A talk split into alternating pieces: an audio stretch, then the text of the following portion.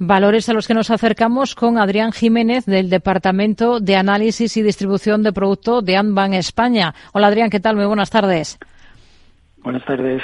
Bueno, eh, hoy tenemos a la voz española, Alibe recortando terreno, está por debajo de esa referencia de los 9.900 puntos, con un día marcado por la macro en Estados Unidos, sobre todo ese índice de precios al productor que viene o sigue más bien la línea que ya avanzaba ese dato de IPC decepcionante del martes en Estados Unidos.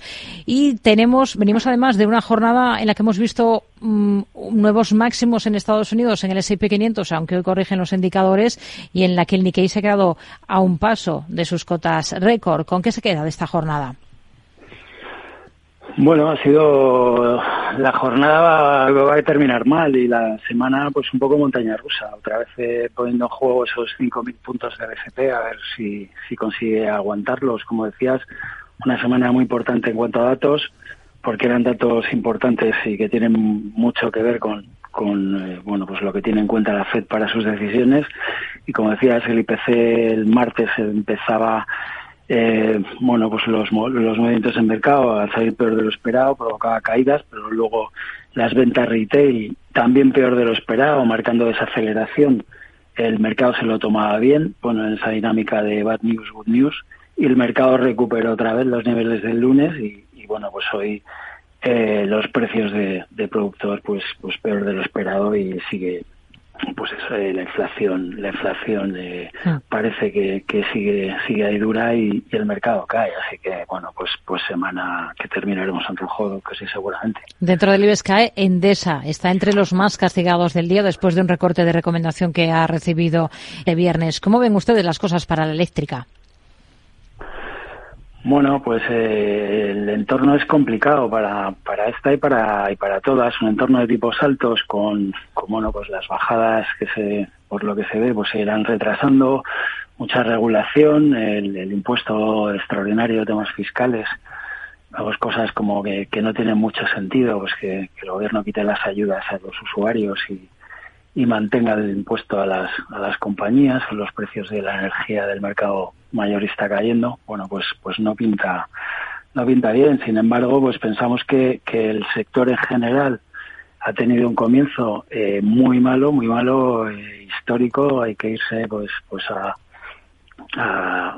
muchos años. La valoración ha caído cerca de mínimo de 15 años. Eh, en Europa en estos eh, mes y medio, pues el sector lo ha hecho un 12% peor que el stock 600 y quizás pues podría podría haber oportunidad ahora de entrada en, este tipo de compañías. Creemos que son compañías que, que un entorno de bajada de tipos que, que bueno pues pues eh, está claro que no que no se aunque se retrasen pues pues cada vez están más cerca eh, compañías de vida con, con flujos de caja que permiten pagar dividendos muy razonables, pues eh, los inversores cuando empiecen las bajadas de dividendos pueden ir ahí a buscar a buscar refugio. Creemos que, que puede ser una oportunidad. Hmm.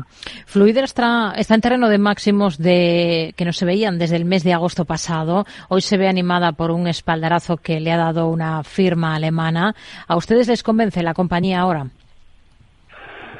Bueno, pues pues tampoco tampoco demasiado. Los últimos tres años es una compañía que, que ha hecho movimientos tremendos, desde, desde mínimos subidas casi de 400% para luego bajar un 70%. Eh, se vio muy muy condicionada por ese cambio de hábitos que se produjeron a raíz de, la pandemia. Y ahora sí es verdad pues que, que todo se está estabilizando los hábitos y, y, también se están normalizando las cifras de la compañía pues seguramente ni, ni tanto ni, ni tan calvo. Sí creemos que, que bueno, pues eh, en estos niveles, por encima de estos niveles, pues ya por valoración, pues ya empezaría a estar ya un poco más, más tensa. Repsol presenta resultados la semana que viene y además de ello, eh, la expectación sobre todo está en esa actualización de su plan estratégico para los próximos años. ¿Qué es lo que esperan ustedes?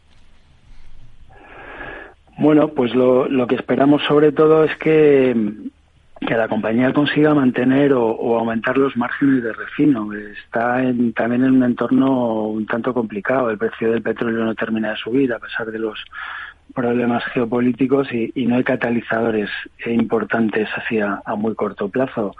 Pensamos que lo más relevante sería sería eso que la compañía consiguiera mantener al menos los márgenes para, para este año, sería importante pues que en el plan estratégico pues definieran a ver qué dicen sobre la política de, dividendos y sobre todo pues eh, pues todo lo que tiene que ver con su exposición a energías renovables y, los objetivos que tiene que ya eran un, un, un, tema muy importante desde, desde el anterior plan.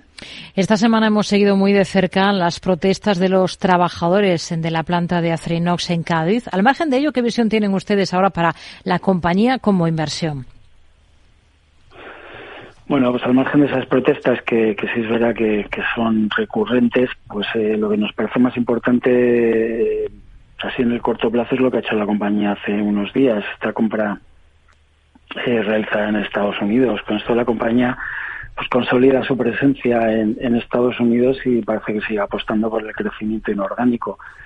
Esta operación eh, creemos que tiene sentido estratégico a nivel geográfico también y, bueno pues aumenta la exposición en Estados Unidos donde ya era uno de los líderes en, acero inoxidable y ahora pues se marca se, se, marca más en este tipo de productos de, de mayor valor añadido como es el tema de aleaciones especiales que es el mismo área donde ya empezó a diversificar eh, eh, a, a, inicios del 2020 con la adquisición de la alemana VDM esa parte de, valor añadido es lo que más nos gusta, por eso es esta la compañía que preferimos dentro del sector, a pesar de, bueno, pues que son compañías muy cíclicas y, bueno, pues está muy condicionada al, momento del ciclo, en este momento concreto, pues a lo que pase en China y, si, si realmente recupera y los precios de las primas. Mm. En lo que llevamos de ejercicio se está viendo un aumento claro de las posiciones cortas en valores como Grifols, Enagas, Solaria, Acciona, Bankinter también. ¿Le gusta alguno de ellos para entrar ahora mismo mirando o con ese horizonte temporal de, largo plazo? Bueno, pues estamos mirando de, esta lista Solaria, Enagas y, y Bankinter. Son valores que miramos regularmente. Solaria porque, bueno, pues a pesar de de que, de que no es un momento ni para la compañía ni para el sector por los precios de la energía, por los tipos altos.